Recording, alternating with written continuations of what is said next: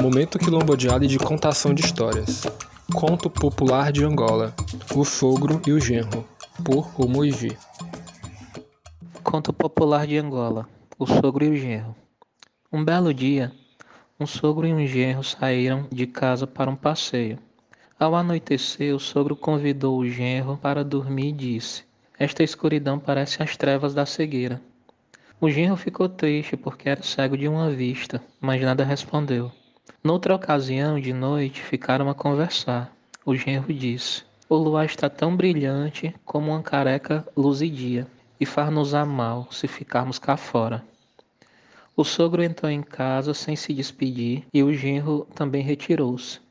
Ao fim de três dias, o sogro consultou seis pessoas de respeito acerca do insulto recebido.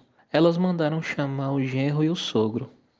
Na presença de todos, o velho descreveu circunstanciadamente o motivo que originou o conflito. A concluir, disse: Permito-lhe que continue com a minha filha, mas não o considero mais como amigo. Sei que sou calvo, mas por que é que ele me atirou à cara esse insulto? Portanto, recuso a sua amizade. O genro convidado a falar expôs. Eu não teria dito isto se meu sogro não me tivesse insultado primeiramente. Filo só depois dele ter feito alusão à cegueira, propositadamente para me magoar, porque ele sabe que sou cego de uma vista. Agora os senhores decidam.